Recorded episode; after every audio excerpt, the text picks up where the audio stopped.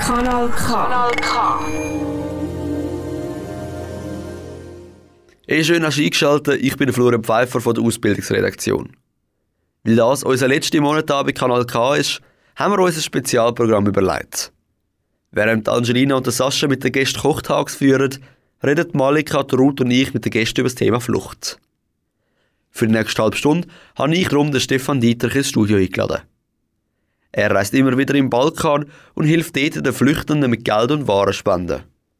Das alles im Rahmen vom Projekt Help Now vom Verein Netzwerk Asyl Aargau. Im Gespräch werden wir über seine Arbeit reden, die Situation dort und wie man selber helfen kann. Vielleicht gerade zum Anfang, Stefan, bist du ein Retter in der Not oder was machst du genau? Also ich sehe mich nicht als Retter in der Not, äh, sondern ähm, es ist eher so, dass lokal hier bei uns im Aargau, im Bremgarten, sich aus einer Initiative, aus einer privaten Initiative heraus, ähm, da haben einfach Bürger, Mitbürgerinnen, Bürger haben gemeinsam sich zusammengetan, um zu helfen. Und zwar quasi war es eine Reaktion auf das Not, das man im Fernsehen oder in den Medien wahrgenommen hat. War es einfach so, wir wollten da einfach nicht wegschauen und haben versucht, was können wir beitragen, um die aktuelle Not ein bisschen zu lindern. Uns ist bewusst gewesen, dass es ein Tropfen auf dem heißen Stein ist, dass es also jetzt nicht die Welt verändert, aber zumindest ein bisschen was helfen kann für einzelne Personen. Und dann haben wir eigentlich relativ naiv angefangen, ähm, naiv, also sagen wir so, naiv ist vielleicht der falsche Begriff, aber ähm, wir haben angefangen, ähm, Kleidung zusammen zu verpacken, zu verschicken, dann auch zu transportieren, also vor Ort hinzufahren. Sind dann auch dazu übergegangen, Spendengelder zu sammeln und vor Ort einzukaufen und dann möglichst direkt zu übergeben. Retter in der Not ist ein bisschen zu pathetisch. Also nee, das ist schon klar, dass es ein Tropfen auf dem heißen Stein ist. Es ist einfach ein Zeichen der Solidarität und äh, dass wir nicht einfach nur wegschauen. Mhm. Und dann haben wir, ist es dann gerade auch Help Now gewesen, oder haben wir das so genannt? Na, das hat sich dann später entwickelt aus dieser Initiative, ähm, die jetzt im Bremgarten ihre Wurzeln hat, äh, wurde dann ein kleiner Verein. Und der kleine Verein hat etwa zwei Jahre existiert. Und dann wurde es uns zu viel. Wir haben phasenweise jeden Monat eine Aktion gemacht, wo wir dann quasi auch fort waren. Und zwar wirklich von Österreich, Spielfeld an der Grenze bis runter nach Gevgelia in Mazedonien, also Nordmazedonien, wie es jetzt heißt. Und das ist an der Grenze vis-à-vis -vis zu Idomeni. Und wir waren eigentlich dort, wo die Hotspots waren, immer aktiv. Zusammengearbeitet mit verschiedenen, ähm, ja, im Prinzip so Grassroot-Bewegungen oder so NGOs, äh, die vor Ort aktiv waren. Und ja, im Prinzip, wie soll ich sagen, das hat sich so entwickelt und dann haben wir uns überlegt, wie können wir quasi unsere Ressourcen sparen. Ich habe selber drei Kinder auch Unterricht in der Schule, ähm, dass wir die Zeit einfach besser nützen, haben wir uns überlegt, wie wir ähm, quasi uns besser organisieren können und haben uns angeschlossen an den Verein Netzwerk Asyl Aargau, sodass wir jetzt quasi den Verein aufgelöst haben und haben uns integriert als Projekt, ähm, als Hilfsprojekt innerhalb des Vereins Netzwerk Asyl Aargau. Und jetzt durch Corona ist einiges durcheinander gekommen, aber wir waren im Dezember, also über Weihnachten, waren wir wieder im Bihac an der Grenze das ist die EU-Außengrenze Bosnien-Herzegowina, Kroatien, ähm, Velika Kladuša in der Gegend und waren dort aktiv und in Mostar. Allerdings hat sich die Situation wieder stark verändert. Wie verändert? Ähm, sie hat sich, es sind momentan viel weniger Menschen da. Es waren vor einem Jahr fast das Dreifache. Ähm, der Grund ist schwierig einzuschätzen. Ähm, grundsätzlich die Krise zwischen Weißrussland oder die Situation zwischen Weißrussland und Polen war jetzt sehr stark und sehr oft in den Medien. Ähm, das könnte eine Rolle spielen, aber auch gleichzeitig, dass immer weniger Menschen jetzt in dieser kalten Jahreszeit von der Türkei, Griechenland, dem Balkan jetzt zurzeit wählen. Also es sind einfach viel weniger Menschen da. Ähm, viele konzentrieren sich allerdings in Bosnien auf Sarajevo. Dort gibt es größere Auffangzentren und befinden sich in diesen Zentren. Und im Sommer, was jetzt Corona hatte, im Sommer sind es mehr Leute dann? Es gab mehr und man geht doch davon aus, dass jetzt, wenn es wieder wärmer wird, dass mehr Menschen aus Griechenland über die Tür also Türkei, Griechenland dann wieder nach dem Norden kommen, ja. Und wenn ihr jetzt da helfen könnt, was nehmt ihr da mit?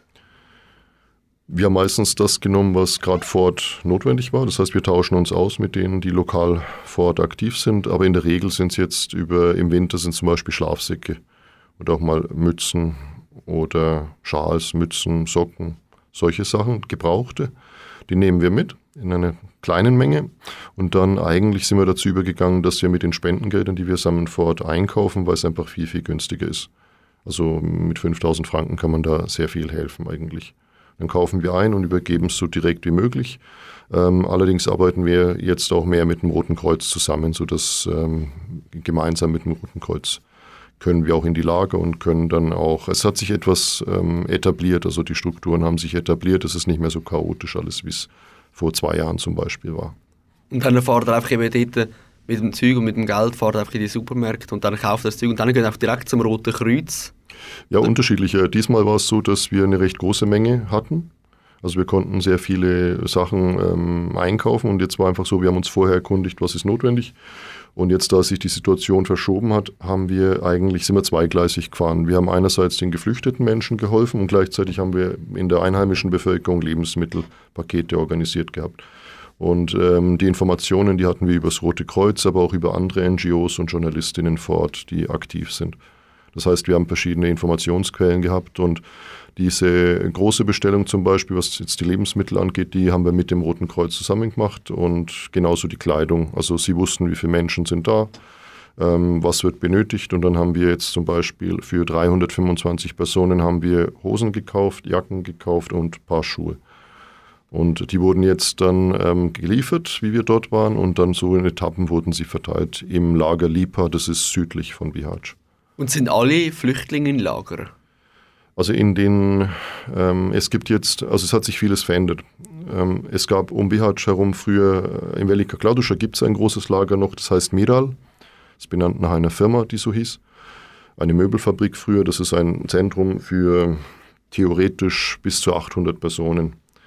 Jetzt sind viel weniger dort. Die genaue Zahl, die schwankt also zwischen 400 und 500.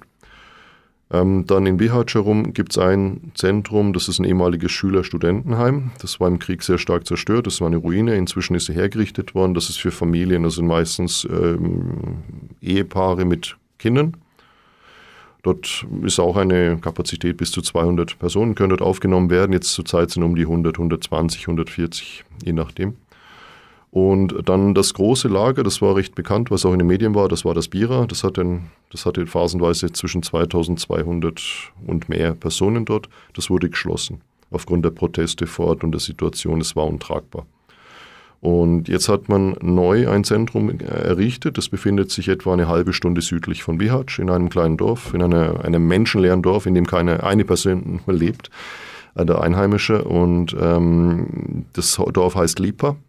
Und dort hat man jetzt quasi ein neues Lager gebaut, also ein Aufnahmezentrum. Und ähm, die Leute kommen quasi aus Sarajevo, versuchen die Grenze zu erreichen und wenn sie jetzt an der Grenze sind, werden sie teilweise in das Lager gebracht oder sie gehen freiwillig ins Lager, weil es ist auf einer Anhöhe.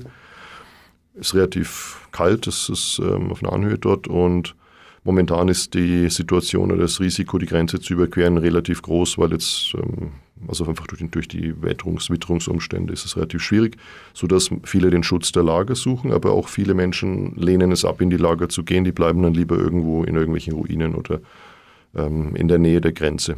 Hat verschiedene Gründe. Ein Grund ist unter anderem, sie wollen nah an der Grenze zu sein, um es zu probieren. Ähm, das andere ist die Distanz des Lagers Lipa, das ist doch recht weit weg. Wenn man das alles laufen muss, dann ist es weit weg. Und wer finanziert das Lager? Das ist äh, unterschiedlich. Das Lager ist jetzt neu äh, vom Staat selber. Bis jetzt war es, äh, wurde es finanziert wird von verschiedenen internationalen Geldgebern, nach meinem Kenntnisstand, aber organisiert wird es erstmals vom Innenministerium, das zuständig ist für Migration. Das heißt, es äh, nicht Innenministerium, sondern ein Ministerium, äh, das sich äh, quasi um Migration kümmert. Das ist eigentlich bis jetzt nicht der Fall gewesen. Bis jetzt war es die IOM die International Organization for Migration, und ähm, die wurde bezahlt durch internationale Geldgeber. Und wenn ihr jetzt aber da übergeht, über jetzt das Zeug über die Sachen schon mitbringt, ist das schwierig an der Grenze oder ist das akzeptiert? Wisst ihr schon, dass ihr das sind, wo kommt? Also wir bringen nur solche Mengen mit, die man jetzt über den Grenzverkehr transportieren kann. Also es sind jetzt keine LKWs, sondern es sind einfach Privatfahrzeuge, sodass es eine übersichtliche Anzahl an Schlafsäcken ist. Und ähm, wir weisen uns ja auch aus, wer wir sind, wo wir sind und ähm, mit wem wir vor Ort dann zu tun haben. Aber das meiste passiert dann quasi im Ort selber. Also wir informieren, am ersten Tag informieren wir uns meistens von verschiedenen Seiten her, So, aber auch im Vorfeld, bevor wir fahren, also per E-Mail oder Telefon, kommen, also kontaktieren wir die Leute und die sagen, was benötigt wird und dann kaufen wir fort ein und sie wissen eigentlich meistens, ähm, wo man was bekommt. Und da es doch recht große Mengen sind, ähm, ist es auch gut, wenn uns jemand hilft. Mhm, und auch die Leute in der Ruine bekommen die auch, werden die auch beliefert? Genau, was jetzt sich auch verändert hat im Gegensatz zu früher. Früher gab es verschiedenste Hilfsgruppen, die haben alle so nebeneinander ähm, konkurrierend, chaotisch geschafft. Das Ganze läuft jetzt auch über das Rote Kreuz. Die koordinieren so mobile Einsatzgruppen und die suchen die Orte auf, die wissen, wo diese Spots sind und suchen diese Orte quasi auf. Das heißt, ähm, wir sind selber jetzt auch hingefahren und haben so einige dieser Zelte oder Zelt ist jetzt vielleicht übertrieben, das sind Plastikplanen oder auch Ruinen aufgesucht und ähm, wir selber haben dann mit den Helfern geholfen. Also wir dürfen es, also man kann nicht einfach selber jetzt hingehen als Privatperson und es einfach so verteilen, aber mit gemeinsam mit denen die fort aktiv sind, konnten wir es machen. Also mhm. beispielsweise vom, mit dem Roten Kreuz, da gibt es dann so eine, eine NGO, die ist aus Wien, das ist die SOS Balkan Route. Die arbeitet zusammen ähm, mit äh, dem Roten Kreuz und die sind quasi wie legitimiert, das zu machen. Und sie wissen, wo das ist und wir sind quasi mit und haben vorher die Sachen besorgt, die benötigt wurden. Also ist das dann wie so eben bestimmt, dass man es mit dem Roten Kreuz macht von der Regierung? Nee, ist nicht bestimmt, aber ähm, es ist schon so, dass es ähm, der Wunsch da ist, dass es koordiniert passiert. Weil sonst, ähm, es war einfach relativ unübersichtlich und chaotisch und ineffektiv auch. Das, das, so ist es, denke ich, organisierter einfach. Vernünftiger, finde ich. Ja, dann würde ich sagen, gehen wir in die Halbzeitpause. Wir hören jetzt noch ein Lied und dann reden wir über die Lage in den Flüchtlingslagern und darüber, wie man selber helfen kann.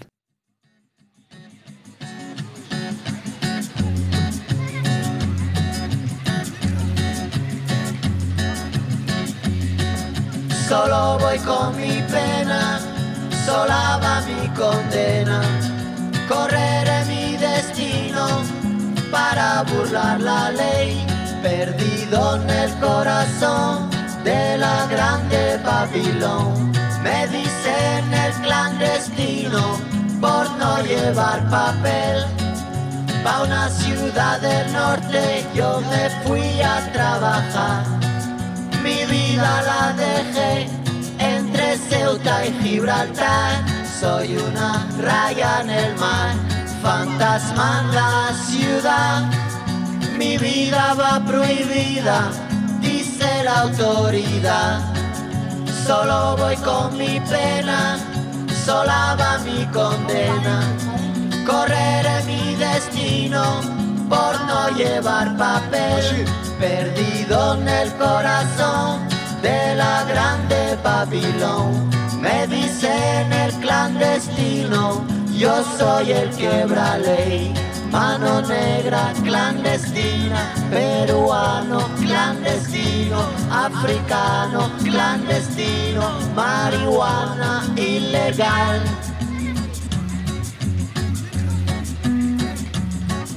Solo voy con mi pena sola va mi condena. Correré mi destino para burlar la ley, perdido en el corazón de la grande Babilón. Me dicen el clandestino por no llevar papel argelino clandestino, nigeriano clandestino, boliviano clandestino, mano negra ilegal. شوف الداخل اللي كذا اذا ما تيسالي اذا ما السوق شوف داك ديال ولا شي ناس يمشيو لموريتانيا قناه كا تكوين Ey, cool bist du dran Bei mir im Studio ist gerade der Stefan Dietrich. Er reist zusammen mit anderen im Balkan und hilft dort Flüchtenden. Sie nehmen zum Beispiel Schlafsäcke mit und natürlich auch Geld.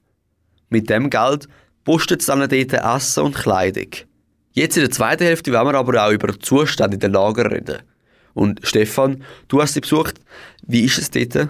Also die letzten Eindrücke, die wir jetzt im Dezember 2021 sammeln konnten, die sind, kann man als besser als vor einem Jahr beschreiben.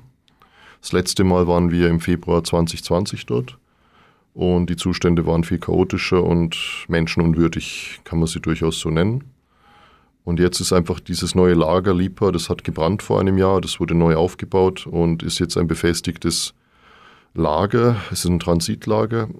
Also Transit in dem Sinn, die Leute kommen aus Sarajevo, versuchen dann weiterzugehen. Die nennen das The Game, also sie versuchen die Grenze zu überqueren. Und äh, dieses Lager ist jetzt ähm, eigentlich soweit noch nicht ganz abgeschlossen, ist im Aufbau noch. Viele Sachen funktionieren noch nicht. Momentan ist die Belegung relativ niedrig, also man könnte, ähm, ich, man könnte sagen, ein Drittel Belegung ungefähr momentan. Ich denke, der Testfall wird dann sein, wenn jetzt dann im Frühling, Sommer dann mehr Menschen kommen, wie weit dann die Belastung, wie weit diese Strukturen belastbar sind. Ähm, schlimm ist es allerdings noch in den Ruinen und in diesen Spots, die sich außerhalb der Stadt, im Grenzgebiet befinden. Dort sind die Zustände, es ist kalt, es ist nass, es ist ähm, teilweise lag Schnee. Es ist, wie wir dort waren, war es eher sehr nass und regnerisch und es war, es war kalt einfach, es war unangenehm und man ist weit weg und ja, es, sie haben ja auch dort keine regelmäßige Versorgung. Also sie haben da keine Möglichkeiten, sich irgendwo etwas zu holen und Insofern waren die Zustände schon immer noch sehr hart an der Grenze, aber insgesamt würde ich sagen, eine leichte Verbesserung im Vergleich zum Vorjahr. Aber wo schlaft ihr einfach auf dem Boden? Die schlafen hier ganz unterschiedlich. Ähm, manche schlafen einfach im Schlafsack auf dem Boden, ja, klar. Also, okay. Das sind einfach Zelte, das sind, das ist, äh, die haben ja auch nicht viel. Also, sie haben eigentlich nur das, was sie bei sich tragen, also kleine Rucksäcke und ja. Und aber warum könnt ihr nicht in die Lager? Warum übernachtet ihr bei der Ruine? Ähm, ich denke, der Hauptgrund ist wirklich, dass das neue Lager, das jetzt errichtet wurde, einfach viel zu weit weg ist. Es ist einfach wieder Richtung Inland, Richtung Süden und ähm, es ist einfach zu weit weg von der Grenze und sie versuchen ja möglichst nah an die Grenze zu kommen. Um und, warum, ja, und warum ist das dann so weit von der Grenze entfernt gebaut worden? Hat es einen Grund? Der Grund sind lokale Spannungen gewesen. Also die Stadt Bihać hat ja von 2018 im Frühling ähm, eigentlich die ganze Last getragen. Das heißt, sie wurden relativ allein gelassen. Äh, die Solidarität war sehr groß, also in der Bevölkerung am Anfang sicherlich das erste Jahr. Und es waren dann plötzlich in der Stand 5000, 6000 Menschen, die einfach da waren in einer Gegend, die immer noch vom Krieg geprägt ist, vom Bürgerkrieg der 90er Jahre. Also vom Krieg, äh, man, es gibt immer noch Minenfelder, es gibt Ruinen, ähm, die Region ist sehr arm, Arbeitslosigkeit ist sehr hoch. Und die Stadt hat ein relativ kleines Budget und sie wurden eigentlich komplett allein gelassen, sowohl vom eigenen Kanton, in dem sie sich befinden, dem Unasana-Kanton, wie auch von der Zentralregierung in Sarajevo, geschweige von der Europäischen Union. Das heißt, äh, in der Gemeinde oder in dieser Stadt ähm, war, gab es, kam es zu Spannungen oder auch es war zu viel, es war zu schwierig und es war zu viel und dadurch war der Kompromiss einfach, dass man versuchte mit dem Kanton einen Ort zu finden, wo man quasi ein Zentrum errichten könnte. Und dieser, der, der Kompromiss war Lipa, einfach dieser Ort. Man muss vielleicht noch äh, einwerfen, es gab vorher noch ein anderes, ein wildes Camp, Vuciak, das war international in den Medien. Dort hat man einfach alle Geflüchteten auf den Berg hin und dort gab es gar keine Infrastruktur, kein Wasser, kein Strom, nichts. Also es gab, es waren dort mehrere hundert Menschen einfach eingesperrt in einem Lager. Und ähm, das wurde geschlossen und der Kompromiss von diesen politischen Auseinandersetzungen war, dass, ähm, dass quasi das Lager Lipa südlich von Bihać errichtet wurde. Mhm, aber was, also die haben dann eingesperrt, oder? aber haben die schon noch wieder können rausgehen? Nein, nein, grundsätzlich kann da jeder reinkommen, er registriert sich, er muss jetzt, was auch sehr gut jetzt, was sich verbessert hat, es gibt eine medizinische Versorgung auch gerade in Bezug auf Corona, das gab es alles damals nicht. Ähm, wer neu kommt, muss in Quarantäne, wird überprüft, muss in Quarantäne und dann wird quasi in so Containern sind die Menschen untergebracht. Das heißt, sechs bis acht Personen in einem Container. Und ähm, wer, ähm, man kann rein freiwillig, man kann auch freiwillig wieder raus. Man hat einen Anspruch auf eine bestimmte, ich weiß jetzt nicht genau, ob es 24 Stunden oder 48 Stunden ist, dieser Platz wird freigehalten. Wenn man dann zurückkommt, kann man wieder rein. Man muss halt wieder die Quarantäne durchlaufen oder diese Untersuchung durchlaufen und dann kommt man wieder rein. Also gehen kann man jederzeit, aber es ist halt weit zu laufen. Man darf ja keinen öffentlichen Verkehr benutzen. Das heißt, man muss laufen. Wie viele Kilometer sind das? In Kilometern ist schwierig zu nennen. Also mit dem Auto sagt man so halbe Stunde braucht man schon. Also es sind vielleicht 25 Kilometer, ist es geschätzt, ich weiß es nicht genau, aber mit dem Auto einfach eine halbe Stunde. Und es liegt halt auf einer Anhöhe. Das heißt, als wir jetzt in Bihać waren, war es unten regnerisch und nass und oben war es dann schon, lag Schnee, war kalt. Aber es ist nicht so, dass jetzt eingesperrt werden, ähm, werden, sondern grundsätzlich ist es so, als das Wutschak da existiert hat, das auf dem Berg Wutschak lag, dieses wilde Camp, dort hat man ähm, die Geflüchteten aus der Stadt gesammelt und die Polizei hat sie da hochgebracht und dort quasi wie, nicht eingesperrt, aber dort quasi dort gelassen. Die durften dann nicht mehr in die Stadt. Und darum auch wild, weil es einfach nicht geordnet war. Genau, es war sehr chaotisch. Es war eine, Überla es war eine sehr unübersichtliche Situation. Also es war einfach sehr chaotisch. Es war kein, keinerlei Kontrolle in jeder Hinsicht. Also. Mhm, und dann ist dann die, die, die Hilfe, ist grösser? Die lokal, also vom Staat oder eher die von eben vom Roten Kreuz oder eben? Also das Rote Kreuz ist ja organisiert in äh, Unterschied, also das sind ja sehr lokale Organisationen. Das heißt, das Rote Kreuz ist lokales Kreuz, äh, Rotes Kreuz Bihać, das ist von der Stadt Bihać. Das ist jetzt zwar in dem Netz des internationalen Rotes Kreuz, in Roten Kreuzes, äh, in diesem Verbund, aber die arbeiten für sich. Das heißt, die müssen auch selber schauen, wie sie sich finanzieren und wie sie das Ganze organisieren. Sie waren personell und materiell einfach unterversorgt damals. Ja. Und was ist dann das Ziel, wenn ihr jetzt nicht runtergeht? Ist es also den Leuten helfen oder ist es einfach auch, auch vielleicht helfen, nach Europa zu kommen? Oder was ist das Ziel? Nein, nein, das nicht. Ähm, unsere Hilfe ist eher humanitär, also das ist rein humanitär und da geht es einfach darum, dass man einen kleinen Beitrag leistet, dass man ein bisschen hilft, dass die Situation erträglicher ist. Ja. Mhm. Und ähm, du hast in einem Interview gesagt, dass es jetzt aktuell ist eben, besser geworden, aber du nennst die Ruhe vor dem Sturm ist eben wegen dem Frühling, weißt du wieder? Ja, also die, das sind jetzt Prognosen, die wir oder so, so Annahmen, die wir unten jetzt in Bosnien häufig gehört haben.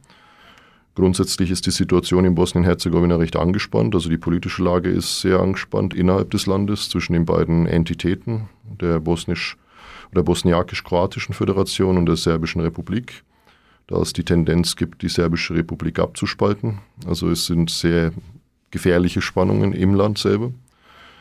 Ähm, das andere ist, dass man davon ausgeht, dass über Griechenland, über die, von den Inseln und auch vom Festland ähm, weitere Menschen kommen. Auch in der Türkei ist die Situation nicht gut. Die Arbeitslosigkeit ist bei über 23 Prozent. Die Inflation ist sehr hoch. Ähm, die Landeswährung hat massiv am Wert verloren und es kommen pro Tag äh, an der Grenze jetzt, äh, man, zum Iran schätzt man, dass pro Tag etwa 2.000 bis 3.000 Menschen reinkommen, allein an dieser Grenze, in diesem Grenzgebiet die aus verschiedenen Ländern kommen, ob die aus Pakistan kommen oder aus Afghanistan. Jetzt haben wir relativ viele Menschen aus Afghanistan eigentlich, Afghanistan, Pakistan angetroffen, ja. Und während dem Sturm, was denkst du, wie wird das sein? Wird das ganze System oder das Hilfssystem überlastet sein oder wird das genau so gut gehen? Also ich bin kein Wahrsager. Ich denke, dass es nicht überlastet. Ich denke, dass es machbar zu organisieren. Es hat sich, wie gesagt, vieles verbessert. Insofern äh, denke ich, dass es die Organisationen jetzt effektiver sind. Bin eigentlich eher zuversichtlich, dass es machbar ist.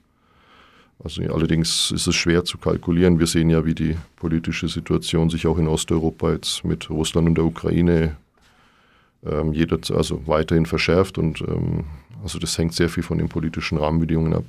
Mhm. Und jetzt, wenn man als Privatperson da vielleicht helfen will, wie kann man das machen? Wie kann man euch unterstützen? Also wir haben, wie gesagt, dieses Projekt, das sich im Verein Netzwerk Asylago befindet. Äh, uns kann man unterstützen, entweder, dass man auch mal mitkommt, also man kann durchaus sich mal melden und dann ähm, uns vor Ort unterstützen. Das heißt, wir fahren mit Privatfahrzeugen, ähm, nehmen eben, wie gesagt, Schlafsäcke mit. Ähm, vor Ort wäre es dann beim Einkaufen helfen und verteilen. Das wären so die, die Möglichkeiten. Ähm, wie gesagt, wir haben diesmal auch äh, stark der einheimischen Bevölkerung. Das ist eben auch, um die Situation ein bisschen zu entschärfen. Wir haben auch der einheimischen Bevölkerung so Lebensmittelpakete zusammengestellt ähm, mit Grundnahrungsmitteln, die wir dann eingekauft haben und dann übergeben haben. Das war auch ein bisschen, um die Stimmung zu, ähm, also ist auch damit die Stimmung sich nicht gegen die Migranten oder auch gegen uns oder grundsätzlich richtet, weil die Leute sind sehr arm und wenn man dann quasi den Geflüchteten hilft, aber die einheimische Bevölkerung selber in einer sehr schwierigen Situation ist, dann war das eigentlich noch positiv. Und das klappt? Es hat sehr gut geklappt und auch das Feedback war recht gut. Also es waren eigentlich alle Seiten zufrieden, dass wir sowohl den Einheimischen wie auch den Geflüchteten geholfen haben. Das kommt eigentlich gut an, ja. Jetzt sind wir auch schon wieder am Ende von dem Gespräch angelangt. Vielen Dank, Stefan, dass du da bist. Und der Stefan Dietrich wird jetzt gerade, wenn du das dann hören wirst, wird er in Sarajevo sein. Dort haben sie eine Verbindungsfrau, die im Auftrag vom Projekt Help Now und natürlich auch mit dem Geld von Help Now den Flüchtlingen hilft. Mit ihr trifft er sich, um sich von der aktuellen Lage zu vergewissern. Nächste Woche am Donnerstag um halb sieben geht es dann weiter mit unserem Spezialprogramm zum Thema Flucht. Dann hört ihr aber Ruth Willi mit ihrem Gast. Kanal K. Der Gwen Schidra.